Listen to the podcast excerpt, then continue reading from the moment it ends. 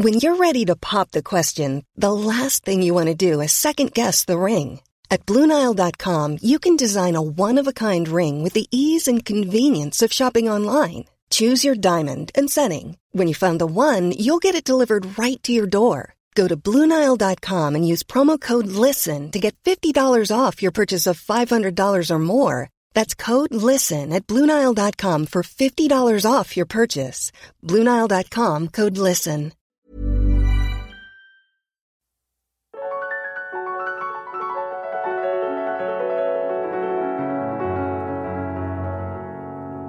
Bienvenue chez Alors c'est pour bientôt, le podcast qui discute du désir de maternité quand ça ne marche pas comme on se l'était imaginé. Ici, on parle PMA, insémination, FIV, attente, médecine douce, alternative, et on en parle pour les couples hétéros et homo, ou encore maman solo. Chaque mercredi, j'interviewe ainsi une personne qui passe ou est passée par là, et ensemble nous créons une communauté bienveillante qui nous aide à libérer la parole autour de ces problématiques. Moi, c'est Anne Fleur, j'habite aux États-Unis et j'ai décidé de créer le podcast auquel j'aurais aimé avoir accès pendant mes essais bébés. Dans l'épisode d'aujourd'hui, mon invité nous raconte son parcours entre la Belgique, l'Espagne et la France afin qu'elle et sa compagne deviennent un jour maman. Entre des inséminations infructueuses et des essais copains artisanaux, mon invité partage ses conseils et ce qu'elle aurait aimé savoir avant de se lancer dans l'aventure. Des questionnements, beaucoup de doutes, mais surtout une détermination hors du commun. Olivia et sa compagne se sont finalement tournés vers la fécondation in vitro en Espagne. Sans plus attendre, partons à la rencontre d'Olivia. Bonjour Olivia, bienvenue sur le podcast. Bonjour Anne-Fleur, merci de m'avoir invitée. Avec grand plaisir. Et bonjour Gabriel, puisque je crois que tu es accompagnée aujourd'hui. Il est là, il est dans mes bras. Il regarde. Super. Euh, alors, merci beaucoup d'avoir euh, accepté pardon mon invitation. Euh, la première chose que je te demanderais, c'est est-ce que tu pourrais euh, te présenter, me dire un peu euh, ce que tu fais dans la vie, quel âge t'as, voilà, qu'on ait un petit peu une idée de à qui on parle.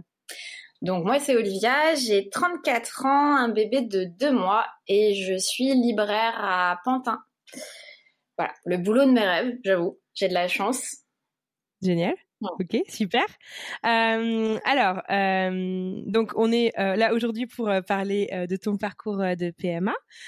L'objectif, tu le sais, c'est donc de, de, libérer vraiment la parole autour de, de, ces conversations. est-ce que tu peux me dire un peu dans quel cadre, dans quel contexte est-ce que tu as eu recours à la PMA Est-ce que c'était un projet solo? Est-ce que c'était accompagné de quelqu'un? Et si oui, de qui? Alors, ça faisait très longtemps que je voulais être maman. Euh, j'aurais fait ça en solo si j'avais pas rencontré ma compagne il y a à peu près cinq ans. Donc on s'est laissé du temps, le temps de construire notre relation, et le jour où on s'est senti prête, on a décidé de se lancer ensemble dans le parcours. D'accord. Ok. Et euh, euh, vous aviez euh, uniquement pensé à la PMA, je veux dire, comme, comme alternative pour devenir maman? Moi, j'aurais adoré adopter, mais d'une, on gagnait pas du tout assez pour avoir un dossier accepté. Et en plus, il me semble que quand on est gay, c'est très dur de réussir à adopter des enfants. Ah, d'accord. Donc j'y avais pensé et voilà, ouais. ça nous a paru plus simple de passer par la PMA. Ouais qui paraît complètement fou parce que la PMA c'est pas simple, oui, mais ouais, d'accord. Surtout que, euh, sachant qu'il y a des enfants qui ont besoin de parents et que moi j'avais envie d'être maman, c'est un peu triste en fait. Mais ouais. mais bon, maintenant j'ai Gabi donc euh, je sais pas me plaindre. Bien sûr. euh, alors donc du coup donc vous êtes euh, il y a vous vous lancez quand du coup il y a combien de temps dans le parcours? Environ deux ans. Le, okay. le, 29 décembre, euh, on a eu le premier rendez-vous en Belgique, donc pas l'année dernière, l'année d'avant. Ok. Donc, alors, comment est-ce que vous avez choisi de partir euh, euh, faire ça en, Bel en, en, Belgique? Vous avez fait des recherches. C'était quoi un peu vos critères? Comment comment ça s'est passé? Alors, je pense qu'on n'a pas fait assez de recherches, honnêtement. on avait un couple d'amis qui essayaient, qui était en Belgique. C'est vrai que la Belgique c'est plus près que l'Espagne, donc on s'est lancé un peu un peu au pif en fait. D'ailleurs, on n'est pas ravis de la clinique qu'on a choisie. On a la Belgique nous a pas tellement plu. D'accord, bon, on va y venir, on va y venir. Euh, ok, donc du coup, nous voilà il y a deux ans, euh, fin décembre, euh, donc du coup 2018, c'est ça. Euh, vous voilà en Belgique, euh, premier rendez-vous. Alors on, on... non, alors plus que ça, c'était 2017. D'accord, ok, donc il y a trois ans du coup, ok. Voilà, c'est ça. Bien, d'accord. et donc, comment comment ça se passe? Comment est-ce qu'on vous accueille? Qu'est-ce qu'on qu'est-ce vous explique? Comment comment est-ce que tout ça se déroule? Alors, on a d'abord un rendez-vous avec une psychologue qui doit décider si oui ou non on est apte à faire la PMA, si on est un couple assez solide, si on va être de bonnes mamans. Enfin, c'est un peu dur de devoir en passer par là, de devoir prouver qu'on va être de bonnes mamans parce que, enfin, il y a que dans notre cas qu'on doit prouver ça.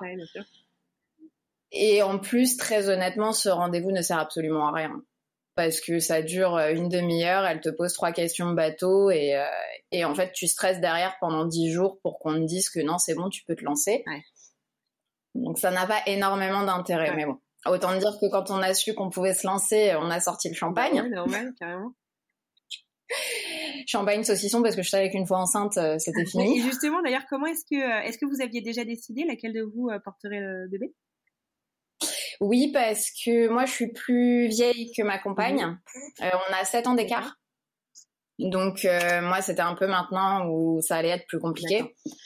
Vu qu'à l'époque, j'avais 32, 31. Mhm. Enfin, voilà. Et, euh, et, de toute façon, elle était encore sur la fin de ses études, donc c'était beaucoup plus compliqué pour elle. Donc voilà. Et j'avais toujours rêvé en plus de porter, donc du coup, elle, elle n'était pas sûre. Donc ça s'est fait assez naturellement. Euh. D'accord. Donc du coup, vous faites votre rendez-vous, euh, votre euh, entre guillemets du coup évaluation de votre couple. C'est vrai que c'est pas facile de d'appeler ça comme ça et de voir si, enfin, que, ça se fasse si vite finalement pour, pour, quelque chose qui peut avoir autant d'impact. c'est ça. Et donc tu sors un vrai apéro digne de ce nom. Exactement. Et alors, c'est quoi les, c'est quoi les prochaines étapes du coup? Parce qu'il vous faut euh, identifier du coup une équipe qui va vous suivre aussi euh, en France, j'imagine, ou comment ça se passe? Alors oui, effectivement, il faut trouver un médecin qui accepte de prescrire tous les examens à faire, qui accepte de prescrire la, simulation, la stimulation quand on en a besoin. Ce qui n'est pas toujours évident. Nous, on a eu la chance de tomber sur une médecin très sympa qui nous a suivi tout le parcours, mais par exemple, euh, à, une, à un moment, elle était absente on est tombé sur sa remplaçante. Il nous fallait euh, une, une ordonnance pour une stimulation mmh. et on en avait besoin. Enfin, quand tu dois faire euh, l'insémination, t'en as besoin maintenant. C'est pas dans dix jours, c'est au moment où t'en as besoin. Et elle a refusé. Ah ouais. Elle nous a dit non, euh, il faut que vous alliez dans un centre de PMA en France. On lui a dit mais on est oui mon chat. On lui a dit on est deux femmes donc c'est pas possible. Et elle nous a dit non moi je prends pas, je refuse. Voilà. Wow. Donc euh, ça a été très dur ce moment parce qu'on s'est rendu compte qu'effectivement tout le monde nous, nous soutenait pas. Euh, heureusement on a pu se débrouiller, mais c'est vrai que on se dit bah si on avait eu personne d'autre, euh, on sautait un cycle et déjà que c'est long et déjà que c'est mmh. dur, quand en plus tu sautes des cycles pour des raisons pareilles, t'as la rage un bah peu. c'est clair, c'est clair. D'accord. Bon alors, alors retournons euh, en Belgique du coup. Donc vous avez, euh, ils vous ont aidé du coup à trouver cette, euh, cette médecin traitante ou vous l'avez trouvé vous-même Non, ça il faut se débrouiller. Il faut se débrouiller pour trouver le médecin gynéco qui va te suivre. Il faut se débrouiller pour trouver un centre d'échographie qui accepte les rendez-vous du jour pour le lendemain et c'est pas le cas pour tous. Donc moi j'allais un peu plus loin que près de chez moi parce que certains ne comprennent pas que pour une PMA, ton écho, euh, on te l'a prescrit, on te dit tel jour, ah ben, on a besoin de savoir euh, combien il y a de follicules, donc euh, écho demain matin. Et si on te répond, bah, on n'a pas de rendez-vous, tu peux pas y aller. Donc il faut que tu trouves un centre qui accepte de faire ça. Enfin voilà, c'est vraiment tu te débrouilles. Alors je sais que certains le font par bouche à oreille, mais nous dans le coin où on est, on connaissait personne, donc on a appelé tous les centres et on a fini par trouver un qui était très bien. Bon, bah, tant mieux. Ok. Ouais. Et qui avait l'habitude de faire ça, donc euh, c'était vraiment pas mal. Super. Du coup, euh, vous vous lancez du coup dans votre premier cycle. Comment ça se passe? Vous, partez sur quoi du coup comme euh, comme protocole On est parti sur de la sur une insémination sans stimulation, mais parce qu'on n'a pas eu le choix. En fait, dans notre clinique, c'était au minimum trois insés naturels avant de pouvoir commencer la stimulation. Et nous, on aurait préféré commencer la stimulation tout de suite, vu euh, le taux de réussite d'une insée naturelle. Ah ouais, c'est quoi? Euh, Je crois que c'est 15%. D'accord.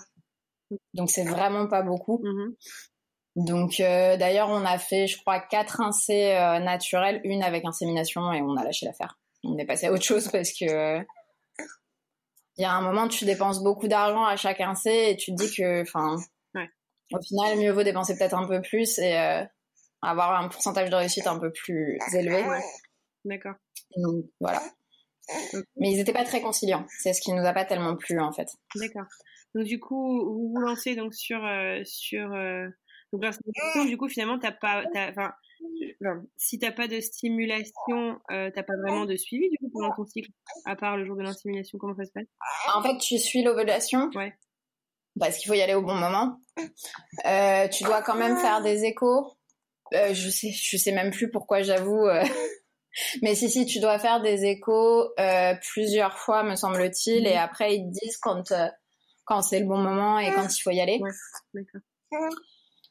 Donc tout se fait. Enfin voilà, il faut pouvoir t'arranger au boulot, pouvoir dire bah demain je suis pas là. Ouais. Il faut, enfin tout se fait tellement à l'arrache que c'est compliqué à gérer niveau organisation. Moi, j'avais la chance d'avoir euh, une patronne hyper compréhensive euh, qui nous a beaucoup soutenus, mais c'est vrai que je sais que tout le monde n'a pas cette chance. Tu lui avais partagé un peu ton, projet avant de, avant de commencer? Oui, oui. En fait, ça faisait pas très longtemps que j'avais commencé. Du coup, je lui ai même demandé avant qu'on se lance dans le projet, quand on a commencé à en parler, je lui ai dit qu'on aimerait faire un enfant, mais que comme ça faisait pas longtemps que j'étais là, si elle voulait que j'attende un peu, on l'aurait fait. Elle m'a dit que jamais elle demanderait ça à une autre femme, donc euh, on a eu beaucoup de chance. Génial, super. Et donc du coup, euh, ta, compagne, euh, pareil, elle, elle, elle, était en études, tu disais, elle, donc c'était plus compliqué de s'absenter pour pour venir t'accompagner en Belgique Comment ça s'est passé? Non, alors elle, elle s'entendait très bien avec tous les, les, les personnes du secrétariat, donc du coup, elle s'arrangeait pour avoir des absences. Ils savaient que voilà, c'était pour ça qu'on partait en Belgique. Donc, euh, non, non, il n'y a pas eu de souci à ce niveau-là. Super, du coup. Donc, un, on y allait toujours ensemble. Et euh, ça, c'est vrai que c'est vraiment cool parce qu'y aller seul, ça aurait été dur. Tu m'étonnes, tu m'étonnes. Ok. Donc, du coup, première insémination qui se fait. Euh, de retour à la maison. Tu attends. tu arrives à attendre, à attendre les 15 jours avant de faire la prise de sang ou tu, tu vérifies un peu par toi-même? Alors non, moi je voulais pas. Euh, j'avoue que j'avais très peur du faux positif.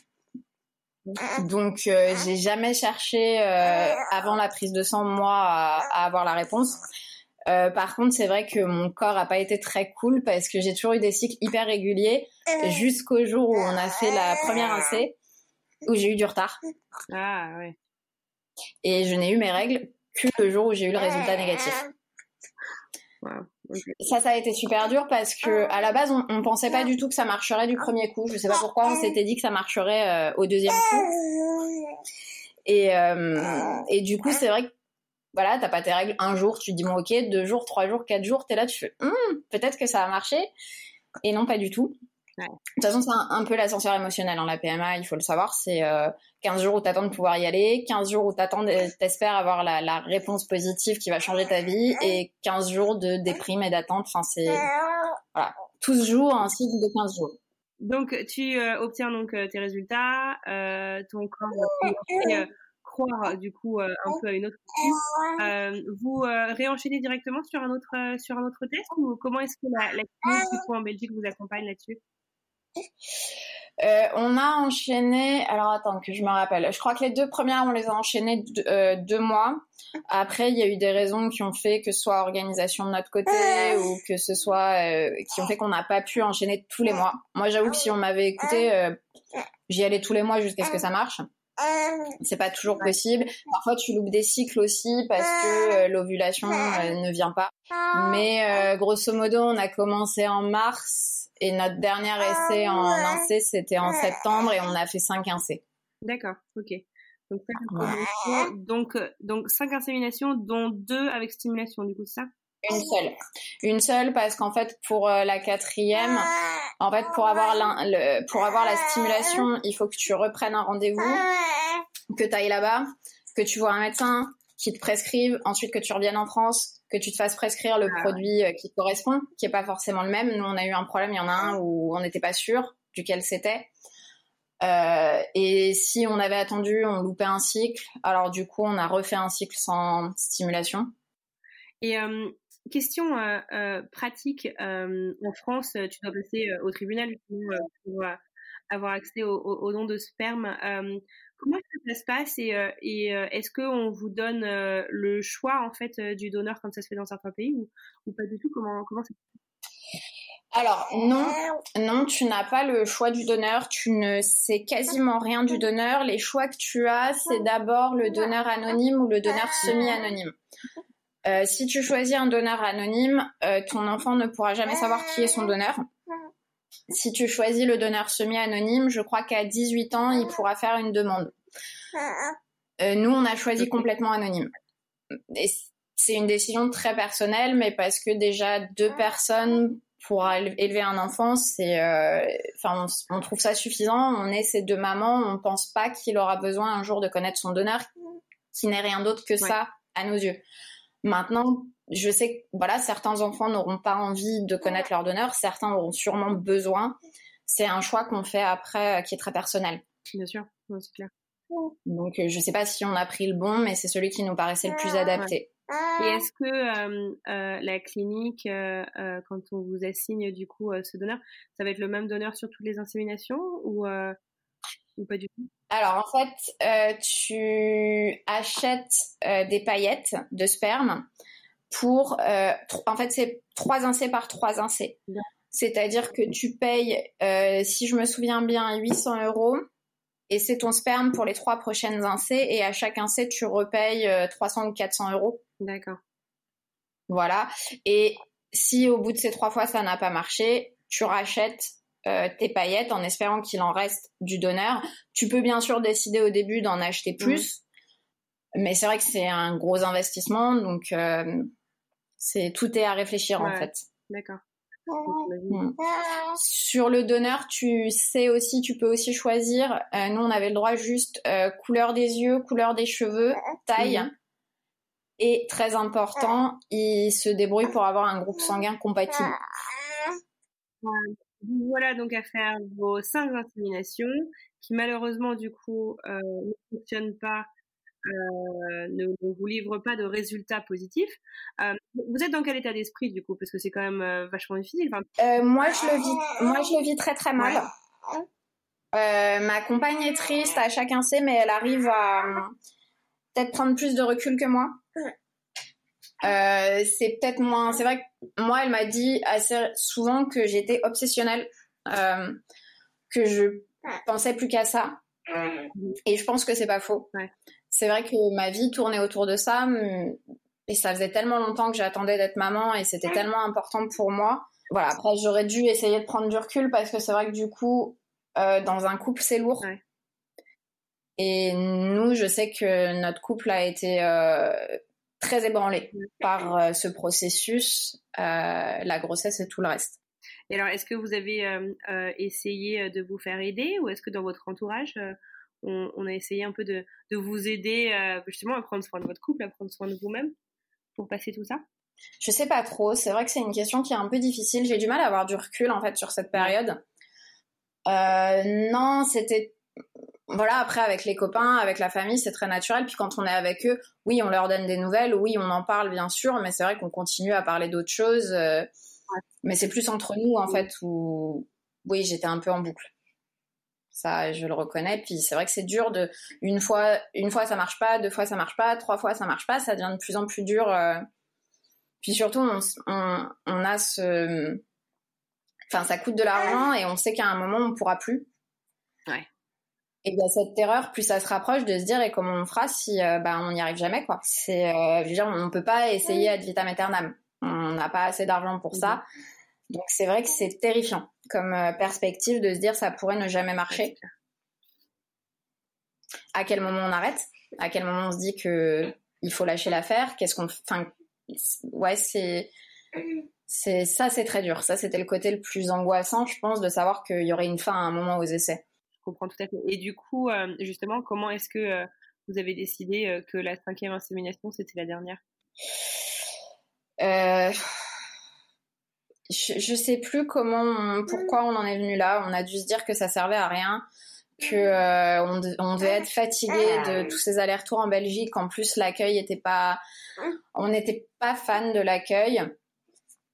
Et, et, je pense que j'avais, moi surtout, envie de me laisser une vraie chance. Euh, je veux dire, passer de 15% de chance de réussite à 70%, ouais. je voulais le faire. J'en pouvais plus. Euh... 70%, c'est le taux de réussite pourquoi La FIV. D'accord, donc tu vois, je sais même pas les stats. oui, ici, les, les médecins euh, refusent généralement de nous donner euh, ah ouais, ouais. Ah ouais, nous, nous, ils les donnent. Par contre, en Belgique, c'est vrai qu'ils te les donnent. En Espagne, ils te les donnent. Euh.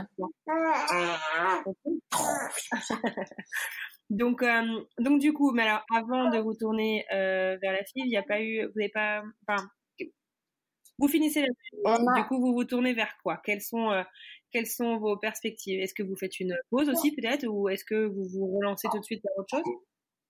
Alors, on a aussi essayé, euh, mais ça, je crois que c'était entre deux, deux Parce qu'il y a dû avoir des cycles où on ne pouvait pas y aller pour diverses raisons. Et du coup, on a quand même essayé avec un copain, euh, façon artisanale. Mhm.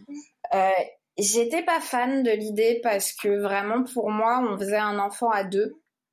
Et le problème d'un copain, c'est que même s'il dit non, mais je te donne juste mon sperme, j'ai pas du tout envie d'être le père, s'il change d'avis dans cinq ans, il aura un droit de visite, il aura, euh, enfin, il pourra réclamer ce qu'il veut. Mhm.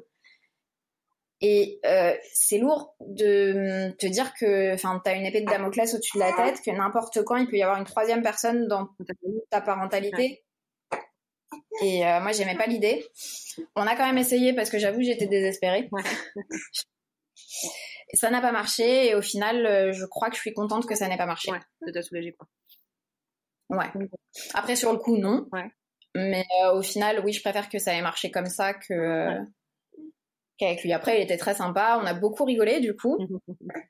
c'est une situation un peu improbable quand même. Et justement, comment est-ce que, euh, enfin, c'est lui qui vous a proposé, euh, sachant que vous, vous, vous essayez ou comment, comment est-ce qu'on amène le sujet et comment est-ce qu'on demande alors, je pourrais même pas te répondre parce que c'est un ami de ma compagne. Et alors, je, ne sais pas si c'est elle qui lui a demandé, si c'est lui qui lui a proposé. Je sais juste que euh, je le connaissais pas en plus. Donc, on s'est dit, bon, on va quand même faire un dîner pour voir si le courant passe. le courant est passé et du coup, euh, du coup, on a tenté. Voilà, lui était très, euh, très détente. Ça l'a fait beaucoup rigoler. voilà, il avait envie de nous aider parce qu'il trouvait le projet, il trouvait que c'était un beau projet. Mm-hmm. Donc il trouvait, il avait pas du tout, il me semble, envie d'être père un jour, en tout cas pas pour l'instant. Mais il trouvait ça sympa euh, de pouvoir nous aider dans ce projet. Donc, euh. donc ça tombait plutôt pas mal. Quoi.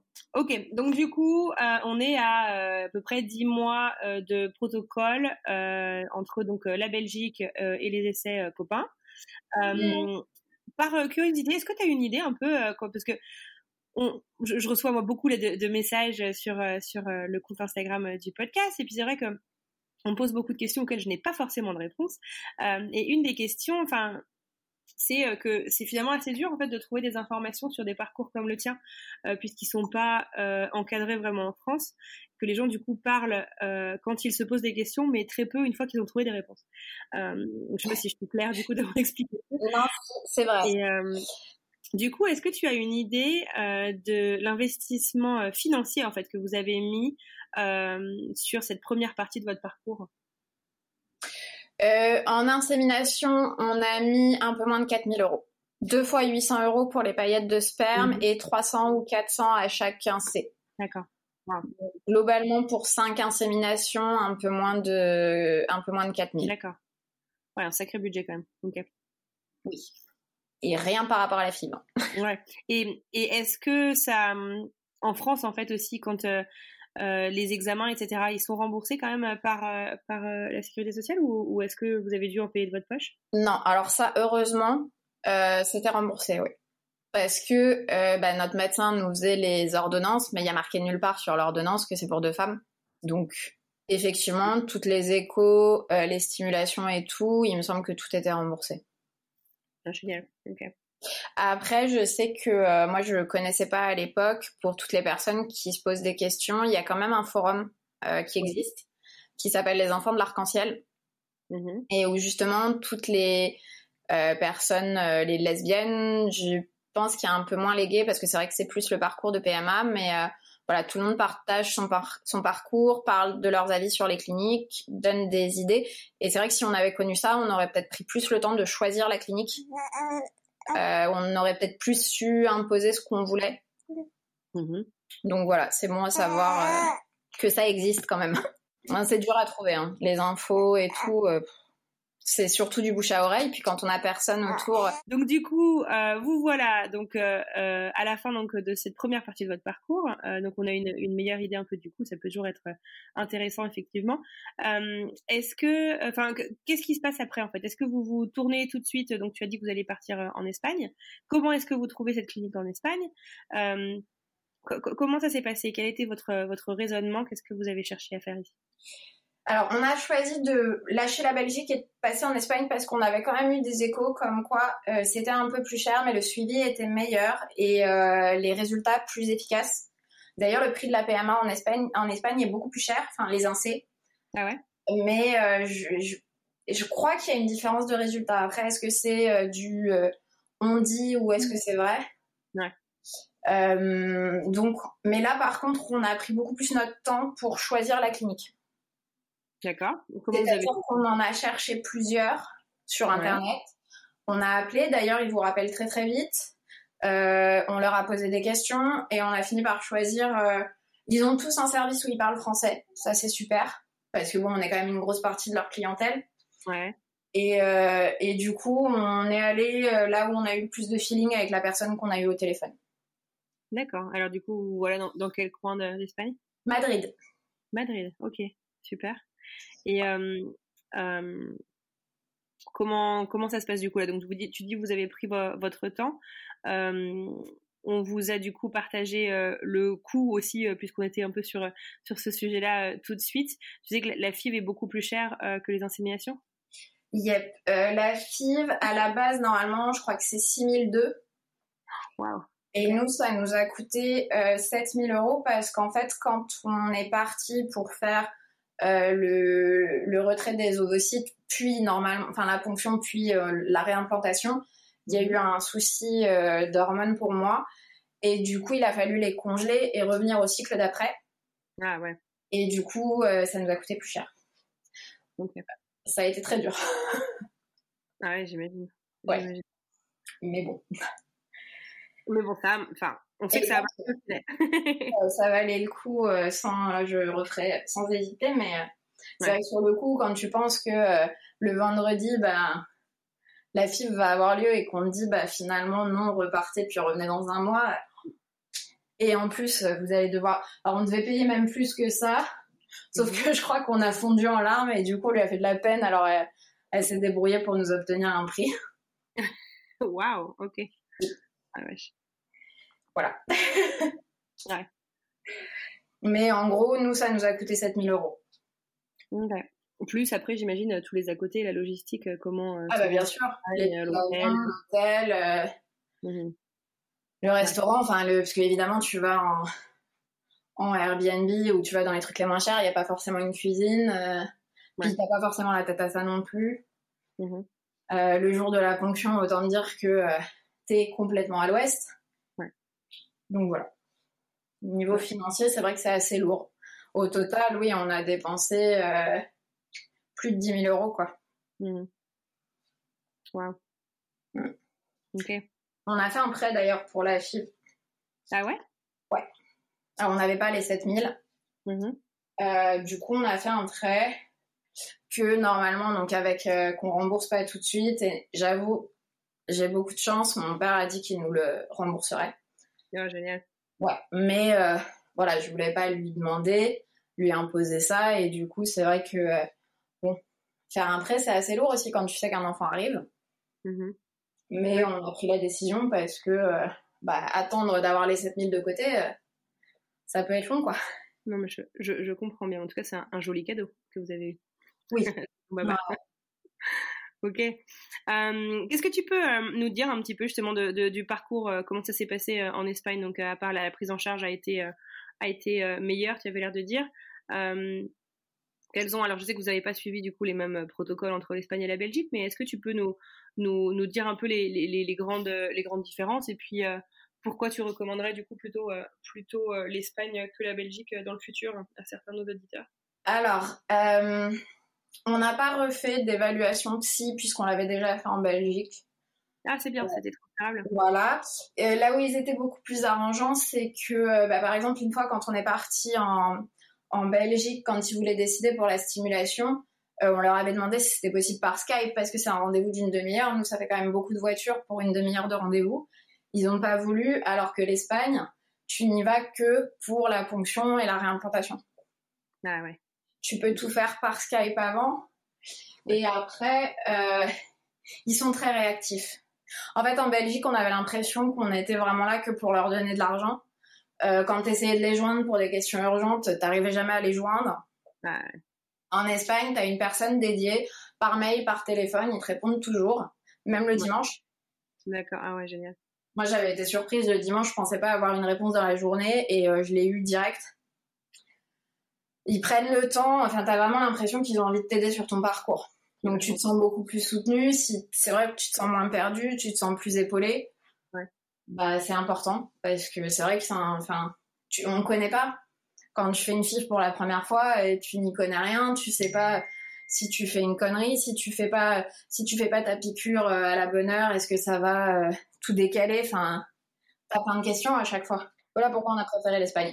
Donc du coup, vous faites la FIV, euh, vous faites la réimplantation donc sur ce second cycle et te voilà de retour en France. Prise de sang, donc là aussi tu tiens, tu veux, as peur du faux positif, tu attends, oui. euh, tu attends, euh, euh une très bonne élève, euh, d'aller faire ta prise de sang quand on te l'a dit.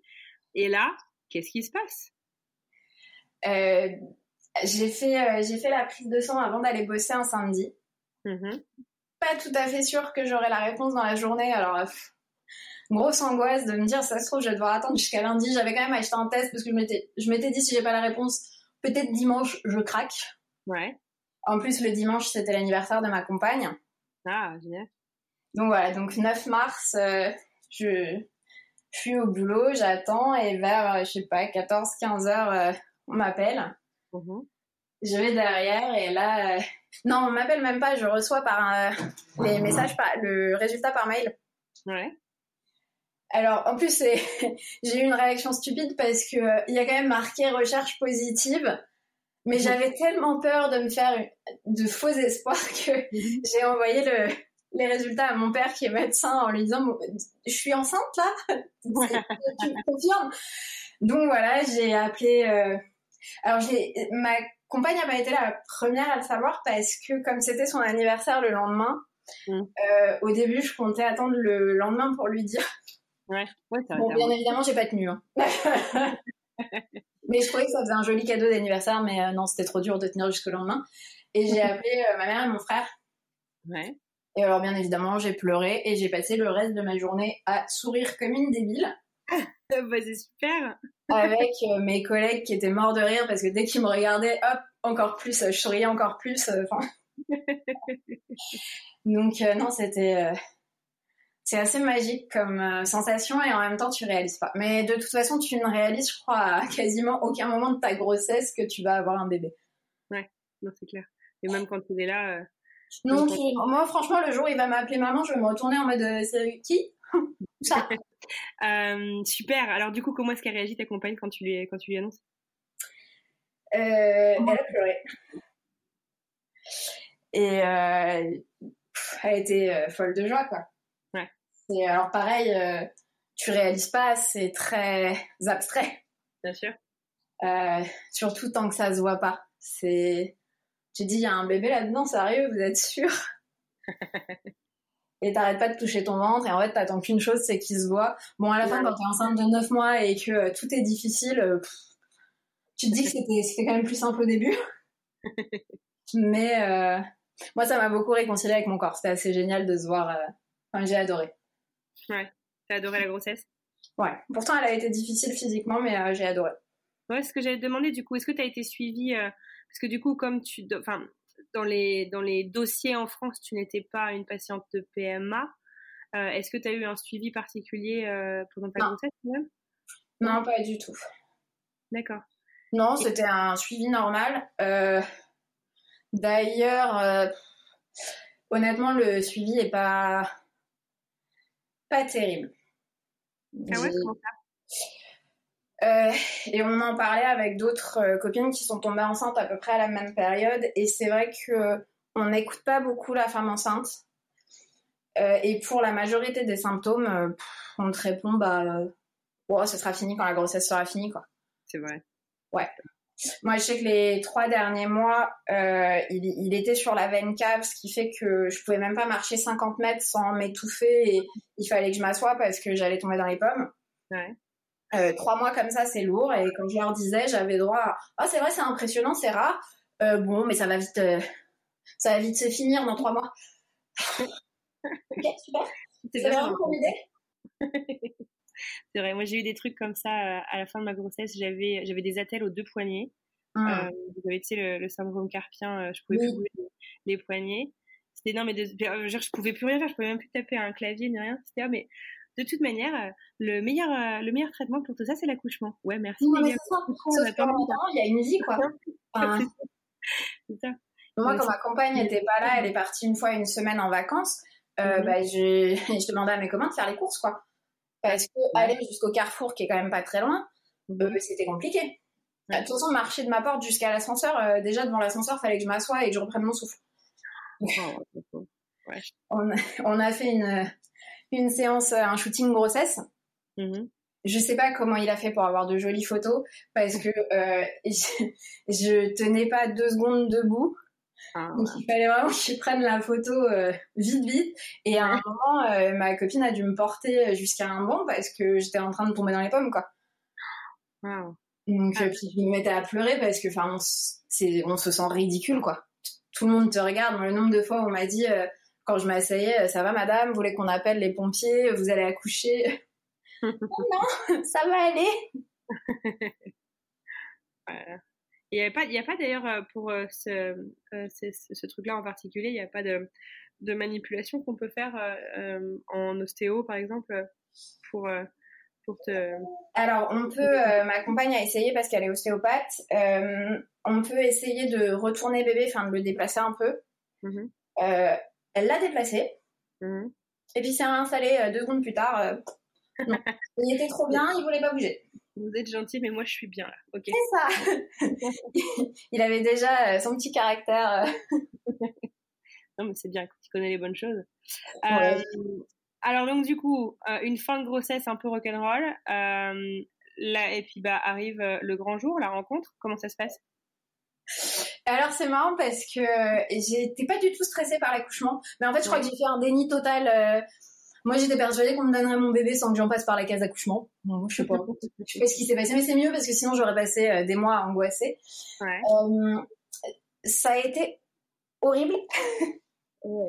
Mais voilà, je le dis parce que je vais pas enjoliver les choses. Maintenant, je sais que pour moi, ça a été assez atroce, mais j'ai des amis pour qui ça s'est très bien passé chaque femme est différente, donc. Euh, mais euh, oui, nous, en fait, euh, mes contractions sont passées en, je sais pas, en deux heures de 10 minutes d'écart à deux minutes d'écart. Waouh. ok hyper violentes dès le début. J'ai pas eu, il n'y a pas eu de progression. Elles ont été dès le début super violentes. Mm-hmm. Quand elles étaient à deux minutes, donc on part à la mater, je pleurais de douleur dans la voiture, mais je me suis dit bon, si elles en sont à deux minutes, ça va aller vite. Nope. Ah ouais? Non, je suis arrivée, j'étais même pas, le col était même pas effacé. Ah ouais. Donc heureusement ils m'ont pas renvoyé parce que j'aurais pas pu. De toute façon j'étais par terre en train de pleurer. Alors... oh là là, ouais. Donc euh, ils ont tout essayé, le bain chaud, ma copine qui voulait me masser, mais en fait c'était encore pire quand on me, je, à part qu'elle me tienne la main, elle pouvait rien faire. Mhm. Euh, je pleurais, je vomissais, euh, j'ai dit je sais pas combien de fois, je peux pas le faire, faut que ça s'arrête. Enfin c'était assez atroce. Ouais. J'ai pas pu avoir la péridurale avant, euh, on est arrivé à 9h30 du matin, je l'ai eu à 21h30. Oh wow, sérieux? Alors que je la réclamais à corps et à cri. Mm-hmm. Donc j'ai eu un dérivé morphinique qui m'a voilà, permis pendant quelques heures de me reposer un peu, mais euh, enfin, c'était très très dur. Alors après la péridurale c'est magique, hein. moi j'ai adoré.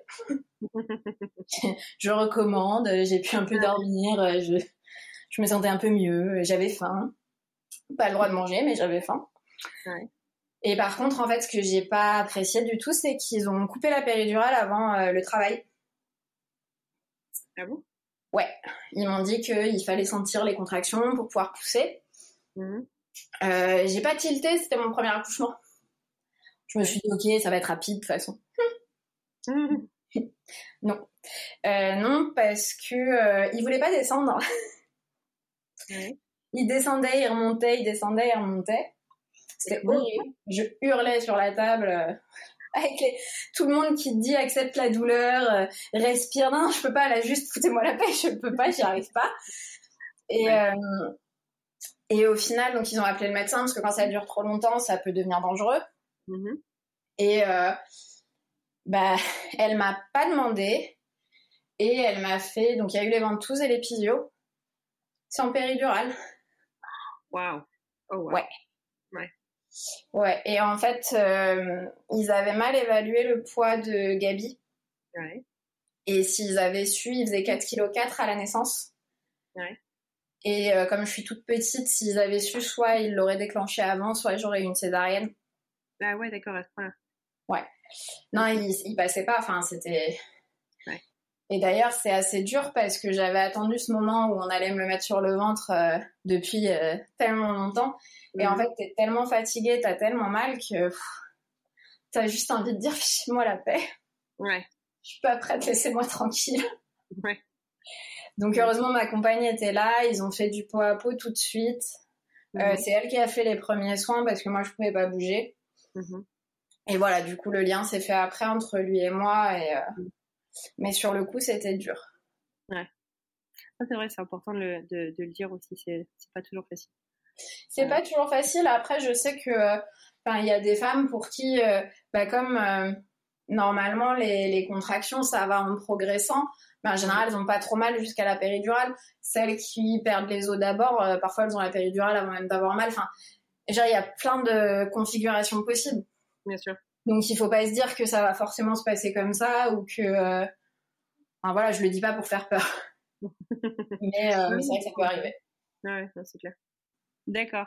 Euh, qu'est-ce que tu aurais euh, euh, aimé savoir que tu ne savais pas avant de te lancer dans, dans, tout ce parcours? Alors, ça n'a étonnamment pas grand-chose à voir avec le parcours en lui-même, mais j'aurais aimé qu'on me dise que une grossesse, un enfant qui arrive, c'est très lourd pour un couple et mhm. je crois que le conseil que je donne d'ailleurs à toutes mes copines quand elles veulent se lancer dans l'aventure, c'est euh, vérifier que vous êtes vraiment prête. Et honnêtement, allez voir, euh, allez voir un thérapeute de couple juste pour vérifier que tout va bien. Parce que la grossesse fait ressortir tous les problèmes. Les problèmes dans ton couple, mais aussi si toi, il y a des choses que tu n'as pas réglées, ouais. euh, tout ressort. Ouais. Et ça peut être très difficile à gérer. Ouais, c'est vrai. Et d'ailleurs, euh, on ne le sait pas, enfin moi je le savais pas avant d'avoir regardé un peu, 25% euh, des couples se séparent à l'arrivée du premier enfant. Ouais, dans la première année, ça. Mm. Voilà, ce qui est assez énorme. Et on t'en parle pas parce que c'est vrai que sur tous les réseaux, tu vois des parents euh, super heureux avec leur bébé de trois mois, tu as l'impression que tout est facile et que ce sera que du bonheur. c'est génial, hein. je reviendrai pas en arrière parce que Enfin, d'avoir dans mes bras là, comme tout de suite maintenant, c'est le bonheur. mais n'empêche que c'est dur. Et qu'il faut, il faut le savoir. Euh. Donc moi c'est ça que j'aurais aimé savoir. Ouais. on aurait pris plus de temps pour nous deux avant. Mm-hmm. Et ensuite, on se serait lancé dans le parcours peut-être plus sereine. Mm-hmm. Bien sûr. C'est un super conseil. Est-ce que il y a euh, un conseil que tu aimerais euh, donner à des couples euh, qui chercheraient à se lancer dans un parcours euh, PMA à l'étranger comme, comme vous, vous l'avez fait? Ben, Ce qu'on n'a pas fait, mieux se renseigner que nous. Ouais. Vraiment choisir la clinique, pas prendre la première. voilà, essayer d'avoir des avis sur la clinique par des personnes qui y sont allées. bien réfléchir aussi nous, à refaire, évidemment, on ferait la file directe. Ouais. Parce que, euh, bah parce qu'au final, ça nous aurait coûté 7000 euros, on aurait eu Gabi, alors que là, euh, ça nous a coûté beaucoup plus. Maintenant, c'est vrai que ça peut aussi marcher du premier coup. Donc, c'est quelque chose à réfléchir, je pense. De savoir si on veut commencer par les incés ou si on passe direct à la FIV. Mhm. Euh, et aussi, bah, c'est ce que je disais, euh, vérifier, enfin, voilà, aller voir quelqu'un, vérifier que son couple est, très solide parce que c'est vraiment pas facile. C'est les deux conseils que je donnerais. Et puis, euh, voilà, voir le maximum ses copains, faire des choses qui vous font plaisir et effectivement pas faire comme moi et essayer de pas être obnubilé par ça, même si c'est très dur. C'est difficile, ça c'est clair.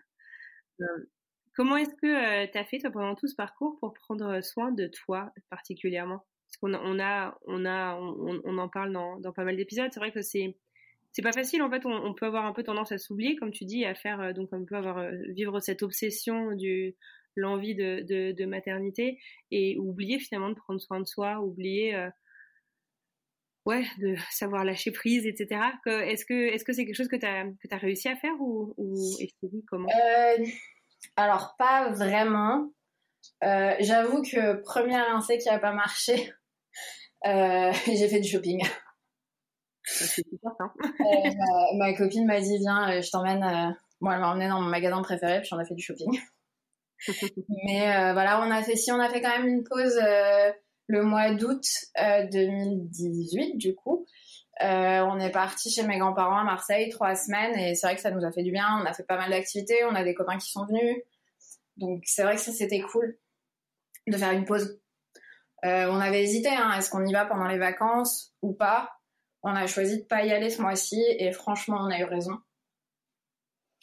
je pense que quand il y a un moment, on arrive, on se dit que ça devient dur, faut faire une pause c'est pas très grave si ça recule d'un mois. C'est dur sur le coup, ça paraît être la fin du monde, mais euh, franchement, c'est nécessaire. Et alors, vous n'êtes euh, pas marié. Alors, comment est-ce que ça va se passer euh, Est-ce que ta compagne veut adopter ou est-ce qu'il y a un autre moyen de faire reconnaître la filiation bah, Nous, on sait qu'on est deux mamans. c'est vrai qu'effectivement, tant qu'on n'est pas marié et qu'on n'adopte pas et on n'est pas sûr de le faire, Mhm. Euh, ça veut dire que si elle veut aller le chercher à la crèche, il faut que je lui fasse un mot. Euh, ah ça veut dire que si on se sépare, la garde s'arrange entre nous. Mhm. Et il faut être très fair-play, ce qui n'est pas forcément toujours évident. Euh. Enfin, il, y, a plein de choses. C'est vrai que si on, si on peut se marier avant, c'est plus facile, je pense. L'adoption se fait plus vite. Ouais. Maintenant, euh, c'est pas toujours possible. Je connais pas mal de nanas qui se sont mariées enceintes ou à l'arrivée du bébé. Mhm. Des mariages, bon bah c'était euh, c'était pas un grand mariage, mais au final euh, c'est pas le plus important. Ouais. C'est vraiment se dire euh, bah si on s'aime, tant pis si on se marie à la mairie, c'est pas très grave. Hein. Quitte à faire une fête plus tard, mais au moins bah, quand on veut, au bout de six mois, on peut commencer à lancer la procédure d'adoption. Donc voilà, mais là, pour l'instant, non, tout se fait entre nous ça doit, être, euh, complètement facile tout ça. C'est vrai que c'est c'est pas un cadre c'est pas un cadre évident. Je vois du coup je suis aux États-Unis euh, mm. et je vois mon, mon petit euh, à la crèche qui a une copine qui a deux mamans. Mm. Enfin aux États-Unis on viendrait jamais te demander quoi que ce soit si tu, si tu déclares que c'est toi les parents, c'est toi les parents et puis. oui alors non, en France pas du tout. Et c'est vrai que moi ma, ma plus grosse terreur c'est vraiment les réflexions que Gabi pourrait entendre. Ouais.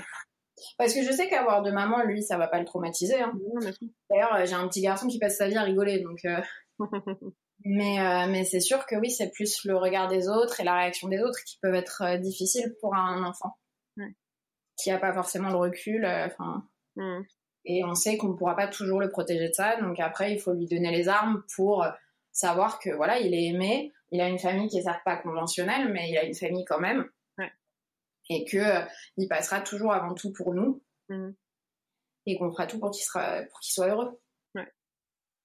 C'est c'est pareil pour tous les parents. Donc c'est finalement ouais, hein. c'est pareil pour tous les enfants. Comme euh, quoi il n'y a pas beaucoup de différences. Il a pas de différence exactement. Bon, écoute, c'est super. Euh, écoute Olivia, un immense merci euh, d'avoir pris le temps de raconter euh, votre histoire. Merci Gabrielle d'avoir laissé ta maman raconter son histoire aussi. Je t'en prie, si ça peut aider d'autres couples, franchement, c'est chouette parce que je sais que nous, on a eu du mal à trouver justement des, témoignages, des... c'est venu petit à petit, mais plus il y en a, plus ce sera facile pour les suivants. Ouais, c'est ça, exactement. C'est, ce qu'on espère. Euh, il a quel âge d'ailleurs, Gabriel, aujourd'hui? Euh, Deux mois et une semaine. Il est né le 15 novembre. Waouh Ouais, ça passe trop vite. Ouais, oui, ça c'est clair. T'es pas au bout de tes peines là-dessus. Ah, je sais. bon, eh ben écoute, en tout cas, profitez bien euh, tous les deux, tous les trois. Euh, et excellente continuation et vraiment merci infiniment d'avoir euh, partagé ton histoire euh, et d'avoir partagé tes conseils justement avec la communauté de Alors c'est pour bientôt. Bah, merci à toi. à bientôt Olivia. Au revoir. Et voilà, c'est la fin de ce nouvel épisode de Alors c'est pour bientôt le podcast. J'espère qu'il vous a plu. Retrouvez un nouvel épisode tous les mercredis sur toutes les plateformes de podcast. En attendant, si vous souhaitez plus d'informations sur le podcast et mes invités, direction le compte Instagram alors c'est pour bientôt podcast ou sur le site internet alors c'est pour bientôt podcast.com. Si cet épisode vous a plu, rendez-vous sur Apple Podcast pour me le dire avec plein d'étoiles et un commentaire. C'est le meilleur moyen de m'aider et de permettre au podcast de trouver d'autres auditeurs que le podcast pourrait intéresser. Si vous souhaitez témoigner, n'hésitez pas à m'écrire directement sur Instagram. En attendant, je vous souhaite une très belle semaine et je vous dis à mercredi.